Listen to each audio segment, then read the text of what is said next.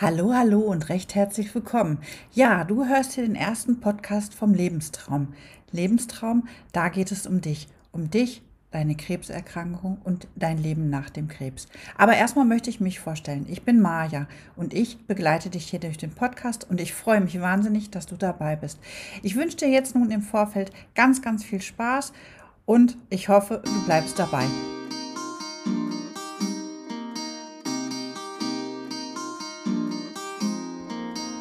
Ja, hier in meinem allerersten Podcast beschäftigen wir uns mit dem Thema Schlafstörung bei Krebspatienten. Schlafstörung, ich denke, da können wir alle nicht von singen. Bereits in der Normalbevölkerung leiden circa ein Drittel aller Menschen unter einer Schlafstörung. Und dann haben die noch nicht mal irgendwie eine Grunderkrankung, sondern die haben einfach nur Schlafstörungen.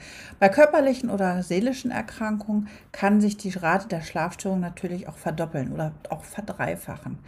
Und das kann unheimlich viele verschiedene Faktoren beinhalten, auf die man Einfluss nehmen kann und die zum Teil eigentlich auch gut behandelbar sind, behandelbar sogar ohne Medikamente.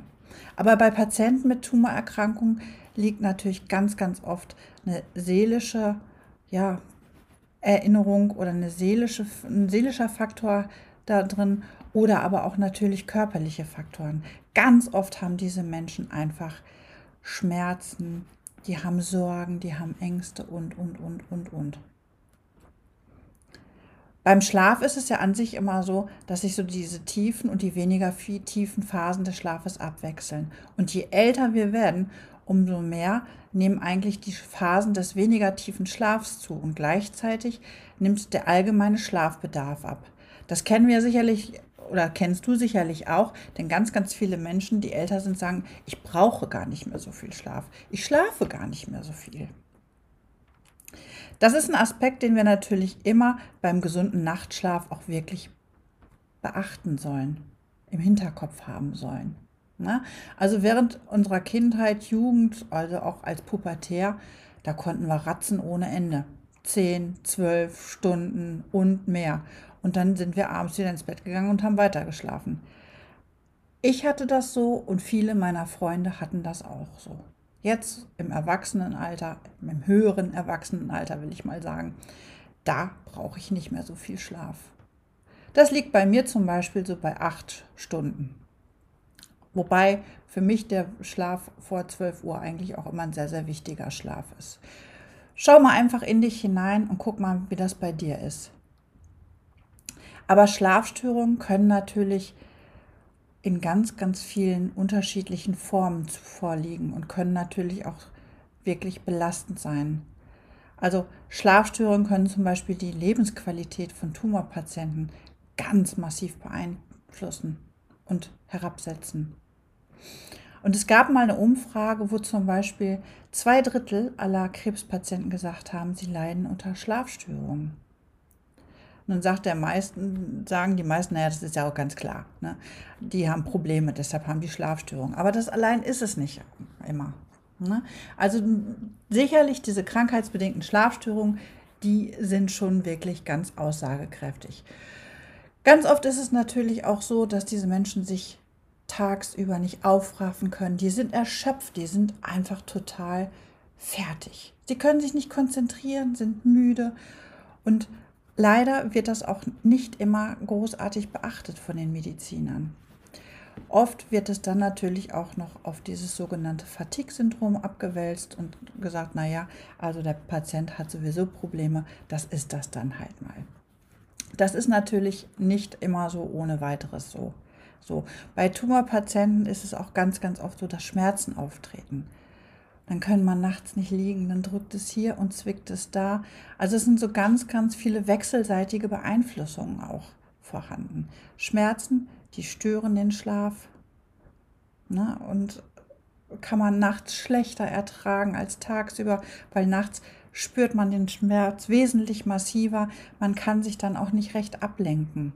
Hinzu kommt natürlich einfach, dass ganz, ganz viele Tumorpatienten Schlafstörungen haben, weil die einfach soziale Belastungsfaktoren haben, wie zum Beispiel finanzielle Sorgen. Wie geht es weiter? Kann ich das alles bezahlen? Werde ich meinen Job los? Ne, Beruf, Familie, wie geht es mit meiner Familie weiter? Das sind so ganz, ganz viele Dinge, die einen wirklich richtig große Sorgen machen. Dazu kommen depressive Verstimmungen, man grübelt und grübelt und grübelt und ganz oft kommt natürlich auch dieser Begriff Kopfkino ins Gespräch, weil man nachts einfach wach liegt und man denkt und denkt und denkt. Und das ist natürlich auch so ein Teufelskreis. Was ganz gerne dann auch in solchen Situationen gemacht wird, dass man sagt, naja, dann kriegt man so ein kleines Medikament, damit man nachts auch wieder gut schlafen kann. Aber das ist natürlich auch nicht die Lösung, weil dann schlafen wir wirklich nur oberflächlich. Das heißt also, wir kommen gar nicht in diese Tiefschlafphasen und wir haben nicht unseren erholsamen Schlaf, den wir ganz dringend einfach auch brauchen. Ne? Also der erholsame Schlaf wechselt sich ja einfach mal von dieser Tiefschlafphase und von dieser weniger Tiefschlafphase ab. Man nennt das auch Non-REM-Phase und REM-Phase, also Rapid Eye Movement steht für REM, regeneriert sich über Nacht. Und das ist natürlich auch ganz wichtig, dass der sich regeneriert und dass der Körper dann einfach wieder in Schwung kommt.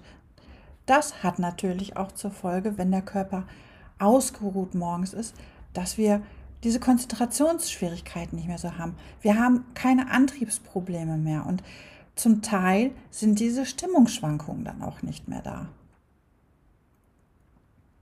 Aber was natürlich wirklich den Schlaf raubt, kann man im Einzelnen so nicht übers Knie brechen verallgemeinern.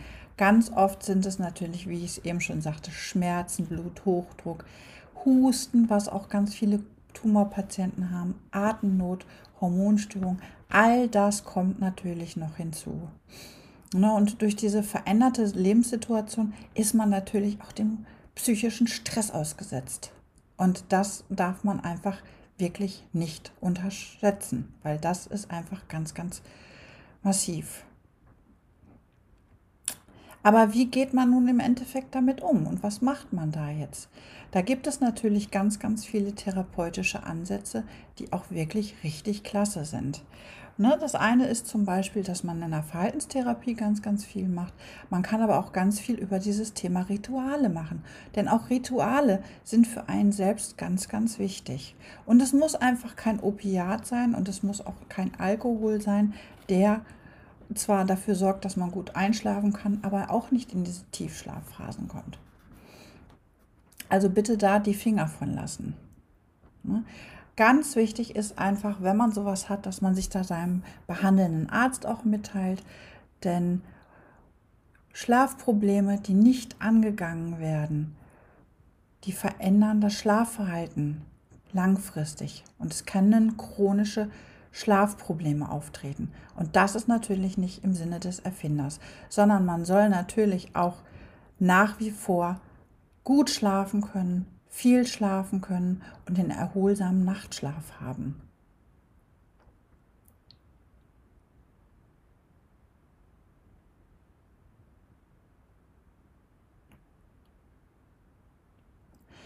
Ganz wichtig für diesen erholsamen Nachtschlaf ist einfach auch zum Beispiel die Lichtbox oder aber auch Einschlafrituale.